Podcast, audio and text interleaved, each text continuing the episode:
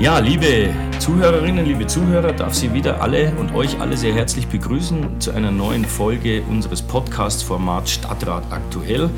Heute mit den beiden jungen und neuen, ja jetzt schon nicht mehr so jung und nicht mehr so neuen Kollegen Florian Rottke und Tom Meyer. Äh, wir wollen wieder ein bisschen berichten, was war in der politischen Szenerie los, was gab es an Kuriosen, was gab es auch an schönen Dingen. Wir haben heute auch über ein sehr schönes Erlebnis zu berichten. Vielleicht fangen wir mit einem Thema an, Flo, ähm, das du jetzt thematisiert hast und dich auch diesbezüglich an Abgeordnete gewandt hast. Das ist das zunehmende Aufkommen von Automatenläden, also von Läden, in denen niemand mehr steht, wo man sich sozusagen an Automaten bedient, äh, was schon irgendwie für mich absurd genug ist, aber äh, da bin ich vielleicht noch ein bisschen altbacken. Vielleicht magst du uns ein bisschen schildern, was der Hintergrund war und auch äh, was du jetzt unternommen hast.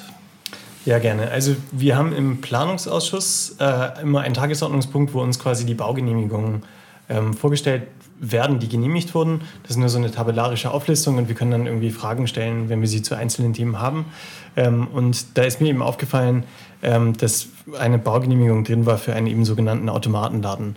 Ähm, da bin ich durch die Stadt gegangen und habe in der Urmünsterstraße noch einen weiteren gesehen, ähm, der, ähm, der aufmachen sollte. Ähm, und dadurch ist mir überhaupt erst aufgefallen. Und ich finde jetzt grundsätzlich, ähm, äh, also es gibt Anwendungsfälle, wo, wo, diese, wo das Sinn macht. Ähm, wenn man sich jetzt zum Beispiel in den ländlichen Raum denkt, ähm, da ist es manchmal einfach nicht wirtschaftlich, einen, einen Tante-Emma-Laden zu führen oder einen kleinen Supermarkt zu führen, für einen großen gleich dreimal nicht. Ähm, und äh, da könnte es dann eben Sinn machen, dass man da zumindest regionale Lebensmittel oder so für ein Gebrauch des täglichen Bedarfs, nennt man es, glaube ich, ähm, äh, dass man da eben so Automaten aufstellt oder kleine selbstabrechnende ähm, Mini-Supermärkte. Ähm, in der Altstadt ist es aber so, wenn wir da jetzt so vier Automatenläden haben, dann sind die primär ähm, dort positioniert, wo ähm, junge Leute abends feiern.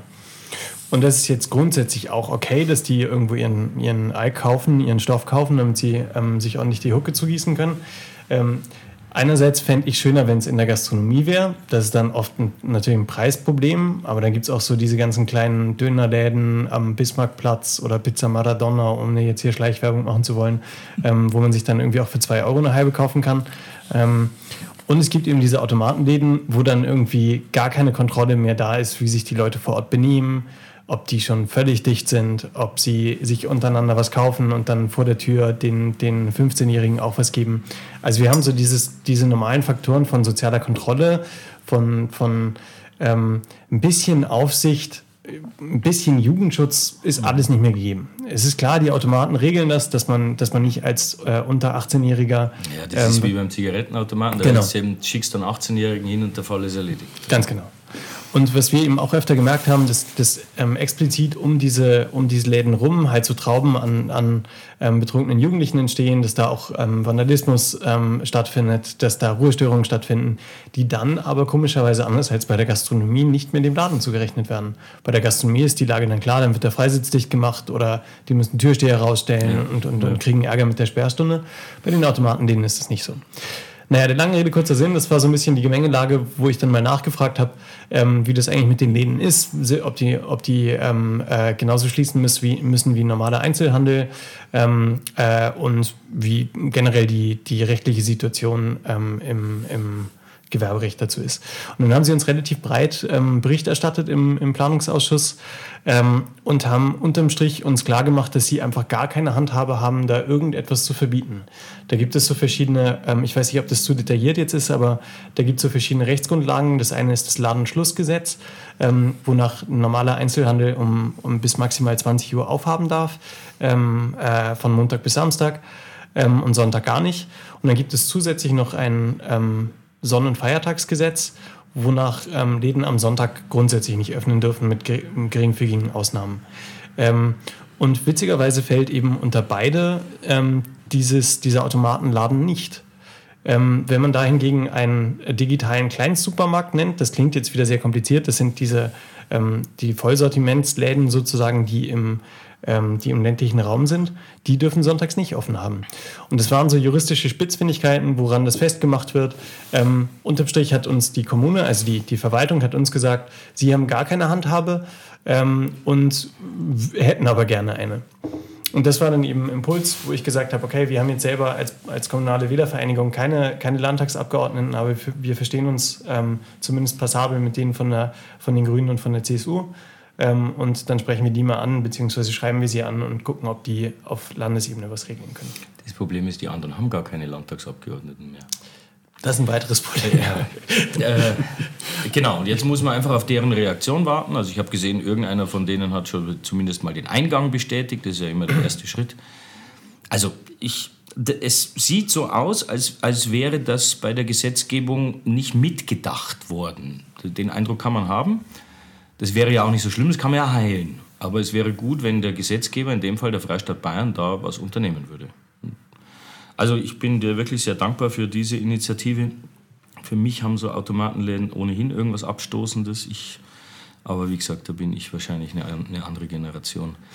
Aber für mich ist es so, wenn dann da keiner mehr drinsteht, mich irritieren schon diese Dinge, wenn du an der, an der Kasse äh, kein Kassenpersonal mehr hast und da alles nur noch scannst und sowas und dann hast du nur noch einen Aufpasser da.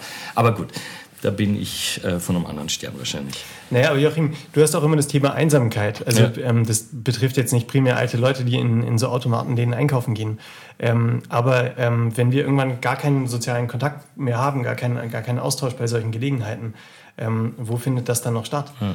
Ähm, und genauso äh, glaube ich, dass wir schon aufpassen müssen, dass wir solche Arbeitsplätze erhalten, die auch jeder irgendwie machen kann, der zumindest ähm, äh, ja. mit Menschen umgehen kann. Und das ist, also jemand wie jetzt auch bei uns am Kiosk, wir haben da wahnsinnig viel Spaß, wenn wir da stehen und einfach mit Menschen uns austauschen. Klar. Und für uns sind jetzt die Automatenläden keine Konkurrenz, ähm, aber anstatt, ähm, anstatt den, den SupermarktverkäuferInnen kann, kann so ein Automatenladen dann schon mal funktionieren. Okay. Tom, du musstest äh, Lateinunterricht äh, erteilen an eine Stadtratskollegin, die es mit der humanistischen Bildung im wahrsten Sinne des Wortes nicht so hat. Äh, das war, weiß ich jetzt nicht. Das nein, das ist auch nur meine, nur meine Meinung und davon bin ich überzeugt. Aber was war denn vorgefallen?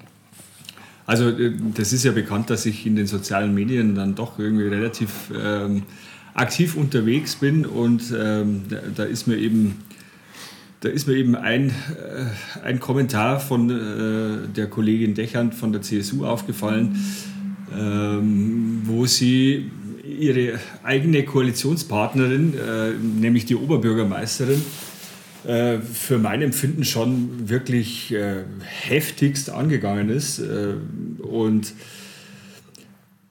Jetzt ist es nicht meine oder unsere primäre Aufgabe, äh, dass wir da irgendjemanden in Schutz nehmen, aber ähm, das zeigt dann doch, wie die äh, zusammenarbeiten. Und wenn man sich vorstellt, es geht eigentlich um die Stadt und nicht um irgendwelche Befindlichkeiten, äh, da musste ich dann eben dann doch auch meinen Senf dazugeben. Ich wollte es nicht zu, äh, zu direkt, weil wie gesagt, es geht mich im Endeffekt nichts anderes, da muss, will ich mich gar nicht einmischen. Worum ging es? Ich glaube, ich ist jetzt mittlerweile ich bin schon allseits bekannt, aber die Frau Oberbürgermeisterin war ja in so einem, war im Presseclub äh, und zwar mal völlig, völlig regulär. Genau. Die Oberbürgermeister werden immer oder Oberbürgermeisterinnen, Landrätinnen werden einmal im Jahr vom genau. Presseclub eingeladen ja. und dort werden sie befragt und sie haben überhaupt keinen Einfluss auf die Fragen, aber sie müssen sie beantworten. Genau. So und da, da, wirst du dann zum, zum, zum Ende dieses Interviews wirst du dann gefragt, wie schaut es aus äh, mit einer erneuten Kandidatur? Ja, was soll sie denn sagen? Natürlich, ja, ja äh, bin ich wieder dabei. So, ohne das zu werten. Und dass ich mich dann hinstelle äh, und, und diese Aussage singulär herausgreife und instrumentalisiere, die Frau Oberbürgermeisterin kümmere sich mehr um ihre Karriere, als dass äh, am Bahnhofsvorplatz äh, für Sicherheit und Ordnung geschafft wird. Also das ist schon wirklich ein starkes Stück und äh, also ich habe mich wirklich geärgert, weil ich denke, gerade was uns Kommunalpolitiker betrifft, also wir dürfen uns nicht beschweren, dass die politische Kultur in der Gesellschaft immer schwieriger, immer schlimmer wird. Ja. Es gibt nur noch dieses Schwarz-Weiß-Denken. Äh, keiner ist mehr da integrativ unterwegs. Und wenn ich dann innerhalb einer eigenen Koalition mich so verhalte, äh, also finde ich unmöglich. Ja? Also man muss da, glaube ich, schon seine Verantwortung ähm, da ein bisschen ernster nehmen und äh, auch dafür sorgen, dass wieder eine, eine gewisse demokratische politische Kultur äh, da hier einzieht äh, in, in das ganze Geschehen. Man kann natürlich anderer Meinung sein, das ist ja völlig klar, aber man, man kann nicht, äh, nicht so agieren. Und da habe ich eben dann. Also drauf, bei, ja. bei, aller Liebe, in dem Fall kann man auch nicht anderer Meinung sein. Weil das ist, okay. ein, ja, das ist eindeutig. Diese besagte Frau, die ja sonst immer so super christlich ist, die war gar nicht auf der Veranstaltung, sondern. Dazu, Ne, und, und wir, also ich habe überhaupt keinen Grund, die Oberbürgermeisterin in Schutz zu nehmen, ganz im Gegenteil. Äh, aber in dem Fall muss man sie in Schutz nehmen. Sie bekommt zum Schluss der Veranstaltung offensichtlich, war auch nicht dort, die Frage gestellt, ob sie nochmal kandidiert und sie antwortet mit Ja. ja. Und die, die andere Frau von der CSU, deren Name mir jetzt nicht einfällt, die mit D, glaube ich, beginnt, die war nicht da. Ja. Und dann schreibt die sowas. Und das geht nicht. Also es ist völlig daneben. Ja. Also es ist unterirdisch. Und dass die das tun, die, die haben einen Vertrag gemeinsam. Naja. Also es ist... Also ich habe dann eben darauf hinweisen müssen, dass äh, sie hat, sie hat im, im, im Stile des äh, großen Franz Josef Strauß äh, der ja bekannt war für seine markigen Sprüche und auch für seine häufigen äh, lateinischen Zitate, weil er davon ausgegangen ist, dass die meisten das eben dann nicht verstehen, aber er halt dann recht, äh, recht geschwollen dann daherkommt. In dieser Tradition hat sie eben versucht, äh, auch ein lateinisches Zitat äh, rauszubringen und das, das war halt einfach grammatikalisch falsch. Gott sei Dank haben wir in unserer Fraktion ausschließlich gebildete Leute, denen sowas sofort auffällt. Die gibt es in anderen Fraktionen nicht. Aber die, die Reaktionen darauf, das war ja von dir noch sehr eine sehr ja, diplomatische Reaktion. Viel schlimmer war ja dann, was sich dort dann noch abgespielt hat zwischen ja, ja. CSU und SPD. Also das ist ja, und Sowas allem, ist wirklich man, einer Stadt nicht würdig. Ich glaube, man sieht einfach irgendwie, da wird nicht verantwortlich auch mit, mit der Situation umgegangen. Jetzt, ein paar Tage später, sind wir wesentlich gescheiter und wir haben gesehen, an den ganzen Sachen ist im Endeffekt das hat sich jetzt in Luft aufgelöst. Die eine Vergewaltigung, äh, die hat es nicht gegeben und äh, bei der anderen sind die beiden Verdächtigen wieder auf freien Fuß gesetzt worden. Also man, man weiß noch sehr wenig, aber es, es ja, deutet viel darauf hin. Ja.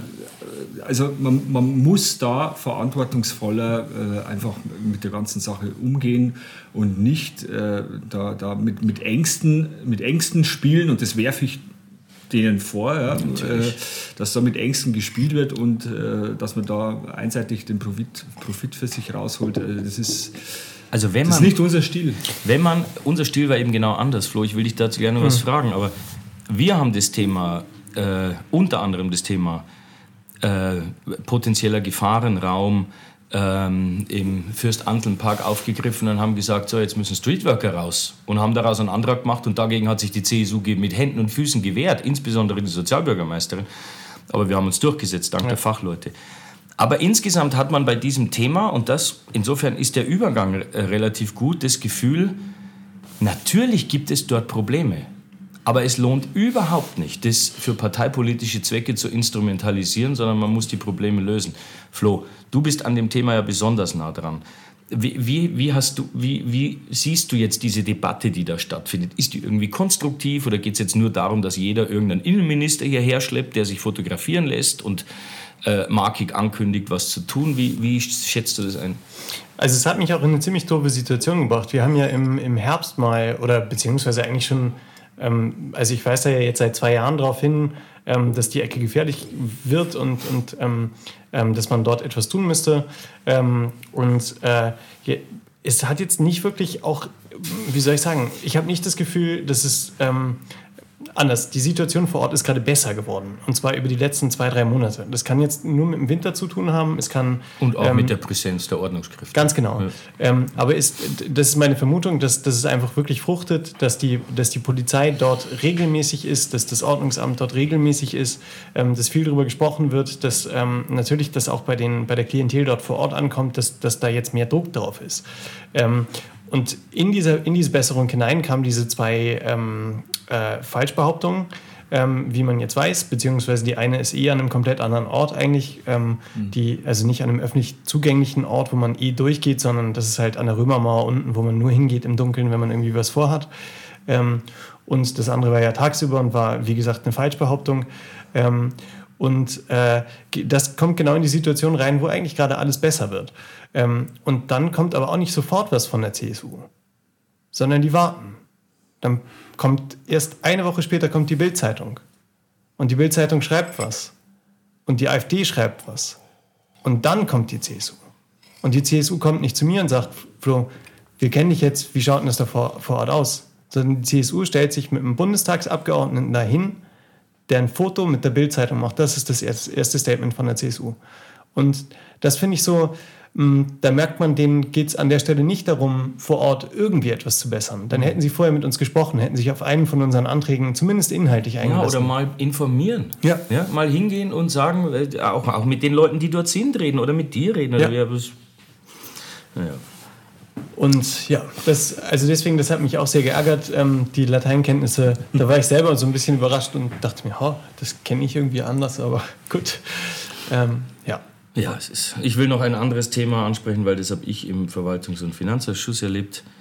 Alle haben ja, also man hat ja manchmal den Eindruck, wenn es um öffentliches Geld gibt, geht, da äh, gilt das Prinzip, koste es, was es wolle.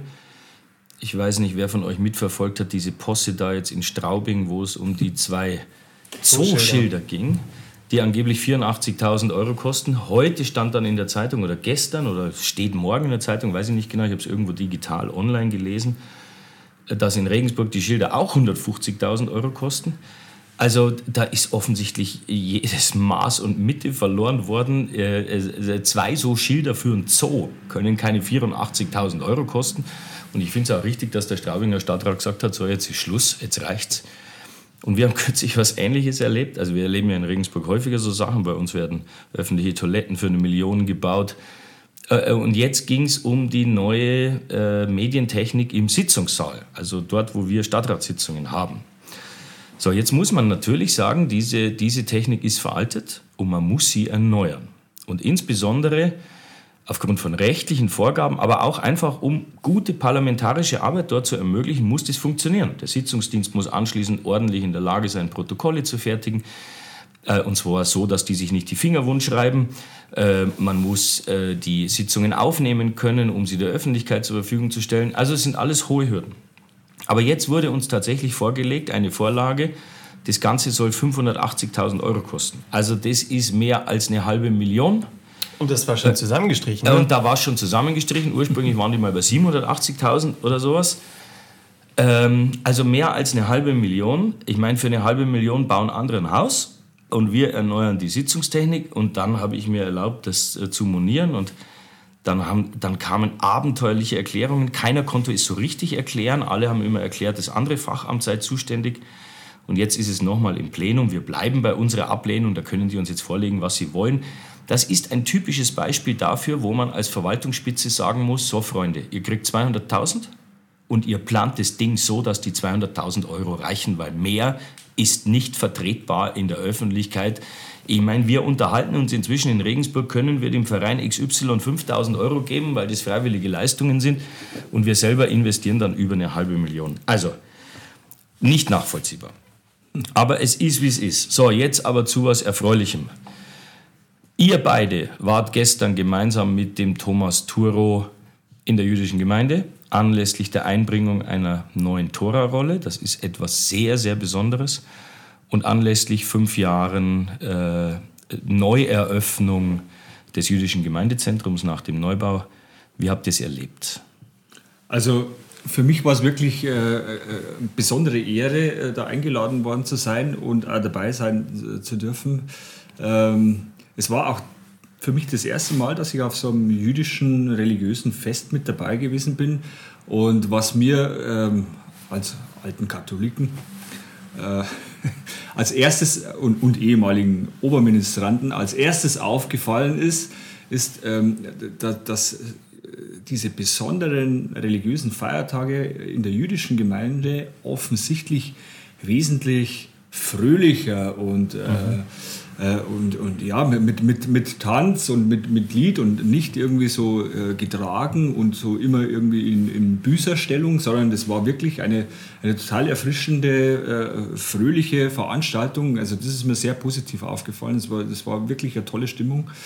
Äh, ja, und dann, wenn man als Geschichtslehrer oder nicht nur als Geschichtslehrer, sondern insgesamt weiß man ja, wie so die Geschichte der jüdischen Gemeinde, nicht nur in Regensburg, sondern überhaupt bei uns in Deutschland ist, dann ist das in diesen Zeiten wirklich mal wieder so, so ein Ereignis, das einen äh, dann das Herz dann doch irgendwie erwärmt äh, wenn man sieht, wie lebendig die, die jüdische Gemeinde äh, hier in Regensburg ist. Also war, war ein besonderes Erlebnis, das ich nicht missen möchte. Flo? Ich kann da eigentlich nur zustimmen. Also das war, ähm, wir haben da natürlich auch schon mal drüber gesprochen, deswegen klingt es wahrscheinlich ein bisschen ähnlich. Ähm, das Lebendige war, also auch bei der Zeremonie, diese Tora, anscheinend dauert das fünf Jahre, bis die fertig mhm. geschrieben mhm. ist. Man kann nur eine Stunde am Tag schreiben, weil es so anstrengend ist. Ähm, und das ist was eben was ganz Besonderes. Und dann wird die reingetragen und äh, bevor irgendwie ein großes Zeremoniell ist oder geweihräuchert wird oder so, ähm, äh, also das machen die natürlich nicht, ähm, äh, dürfen die ganzen Geistlichen mit dieser Tora im Innenhof tanzen. Mhm. Und das ist, also das ist einfach sehr witzig. Die, mhm. die steppen da, ähm, es spielt einer Klarinette, es ist, äh, alle klatschen, alle jauchzen. Ähm, also das hat, das hat schon so was sehr, sehr Lebendiges und Ausgelassenes. Ähm, und das war für mich auch die erste Veranstaltung in, in der Synagoge und auch ähm, in dem, ich weiß gar nicht, wie sagt man da, in dem Gebetsraum sozusagen, mhm. also in der Synagoge selbst, in dem, mhm. ähm, auch das erste Mal, dass ich eine Kippa auf hatte, das war schon, ähm, war irgendwie für mich ein, ein spannendes Momentum. Ähm, und da ist mir wieder bewusst geworden, wie wenig ähm, Austausch mit der jüdischen, mit dem jüdischen oder mit der jüdischen Kultur vielleicht mhm. ähm, man im Alltag hat und wie wenig man das noch ähm, im, im alltäglichen Leben sieht. Und jetzt habe ich mein Geschäft am Neupfarrplatz. Das heißt eigentlich an, an dem Ort, wo man das am deutlichsten sehen sollte mhm. in der Stadt. Und deswegen glaube ich, dass es wirklich, wirklich wichtig ist, dass wir da noch, ähm, noch einfach als Stadtgesellschaft mehr Fokus drauf haben. Und vielleicht ist jetzt der, der Nahostkonflikt ähm, nochmal ein guter Grund, das noch mehr in Fokus zu nehmen. Ähm, Joachim, vielleicht kannst du auch noch so ein bisschen erzählen, die, die, ähm, du hast das neulich bei, deiner, bei einer Rede mal gesagt, dass für dich die Synagoge der wichtigste, der wichtigste, ähm, das wichtigste Event in deiner, ähm, äh, in deiner Zeit als Oberbürgermeister war. Ja. ja, es war für mich, also wir haben eine gute Tradition in Regensburg, nämlich dass wir den Neubau oder die Sanierung von Gotteshäusern nicht fördern. Weil wir sagen, das ist deren Angelegenheit. Es gibt eine Trennung von Staat und Kirche. Wir beteiligen uns daran nicht. Also wenn jetzt eine katholische Kirche saniert wird, dann gibt es dafür keinen Zuschuss. Und bei der Synagoge äh, habe ich, also ich habe eine große Affinität zum Judentum. Das hat auch mit sehr vielen persönlichen Bekanntschaften zu tun, weil ich mich lange auch mit Judentum und jüdischer Geschichte beschäftigt habe und ähm, weil mich natürlich die Zeit des Nationalsozialismus jetzt in dem Fall nicht als Historiker, sondern als Mensch immer, also die hat immer eine Rolle gespielt, auch bei uns zu Hause, da ist ewig oft darüber diskutiert worden und immer so, dass das nie wieder passieren darf und sowas. Und ich habe mir dann überlegt, ähm, schon bevor ich Oberbürgermeister geworden bin, wenn ich Oberbürgermeister werde, werde ich in den Koalitionsvertrag äh, einverhandeln, dass wir den Neubau eines jüdischen Gemeindezentrums mit einem hohen Betrag unterstützen, mit zwei Millionen. So haben wir es in den, in den Koalitionsvertrag geschrieben. Und so hat es der Stadtrat auch beschlossen, ich meine auch einstimmig, weil es ein anderer Fall war. Also in dem Fall ging es ja nicht darum, etwas zu sanieren oder etwas aus dem Nichts neu mhm. zu bauen, sondern es ging darum, der jüdischen Gemeinde etwas zurückzugeben, was man ihr auf brutalste Weise genommen hat. Das ist der Unterschied. Und ich bin, ich äh, freue mich wahnsinnig darüber, dass das gelungen ist. Und da haben sich ja so viele, nenne ich, da gibt es so, ein, so einen Förderverein dazu, nennen mal stellvertretend den Dieter Weber oder auch die, so mit ihrer Art, die, die Vorsitzende der jüdischen Gemeinde, die Ilse Danziger und die, oder die, die Dorina Kutsenko zum Beispiel, die einfach so mit ihrer liebevollen Art ähm, ähm, dieses Thema immer forciert haben. Und das Besondere fand ich immer bei dem Thema ist, der Neubau des jüdischen Gemeindezentrums war nicht eine Angelegenheit der jüdischen Gemeinde, sondern der Stadtgesellschaft. Mhm. So habe ich es immer wahrgenommen.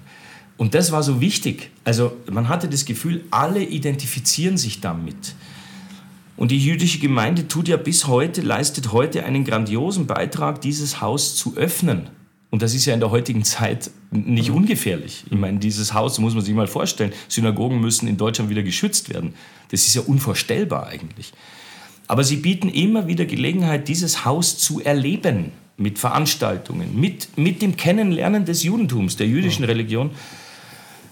Und also das ist, wie gesagt, ich habe an meine, an meine Amtszeit viele Dinge, an die ich mich gerne erinnere und bei denen ich auch ein bisschen stolz darauf bin, dass ich sie mit angeschoben habe. Aber das ist das, was im Rückblick für mich mit das Wichtigste äh, war, weil, ja, es für mich persönlich mit am wichtigsten war, weil das Thema mich un, unheimlich äh, beschäftigt hat und beschäftigt und weil ich glaube, dass es für die Stadtgesellschaft insgesamt so wichtig war. Vielleicht sind genau solche Sachen auch der Grund dafür, dass es bei uns noch nicht so schlimm ist mit Antisemitismus wie in vielen anderen Regionen. Vielleicht ist es ein Baustein. Und wenn, dann war es gut oder ist es gut. Und ich freue mich riesig darüber, dass, ich meine, die jüdische Gemeinde, die, die bestanden schon nur noch aus ganz wenigen Mitgliedern. Jetzt ist, sind die wieder voll lebendig. Die haben richtig viele Mitglieder.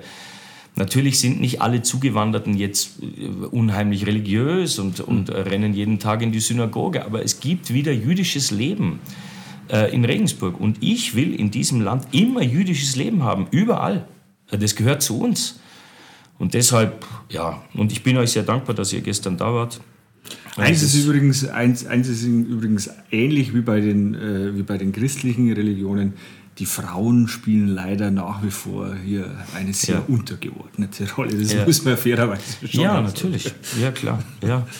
Ja, aber es, ist, es lohnt sich mit, der, sich mit dem Judentum und mit der jüdischen Religion zu beschäftigen.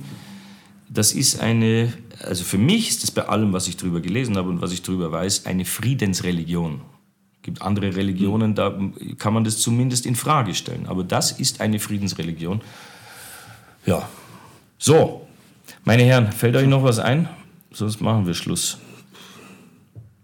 Soweit alles gesagt. Gut, Fußball brauchen wir nicht sagen. Jan, Jan, Jan stabilisiert sich, habe ich äh, heute in der, Zeitung, in der Zeitung gelesen. Also wir sind ja immer noch die Nummer eins, glaube ich. Dresden ja. ist immer noch hinter uns. Wir wollen hoffen. Äh, meine Herren, Flo, Tom, vielen herzlichen Dank. Ich hoffe, es waren ein paar interessante Informationen für Sie dabei. Äh, und wir hören uns demnächst wieder im selben Theater. Bis bald. Ciao.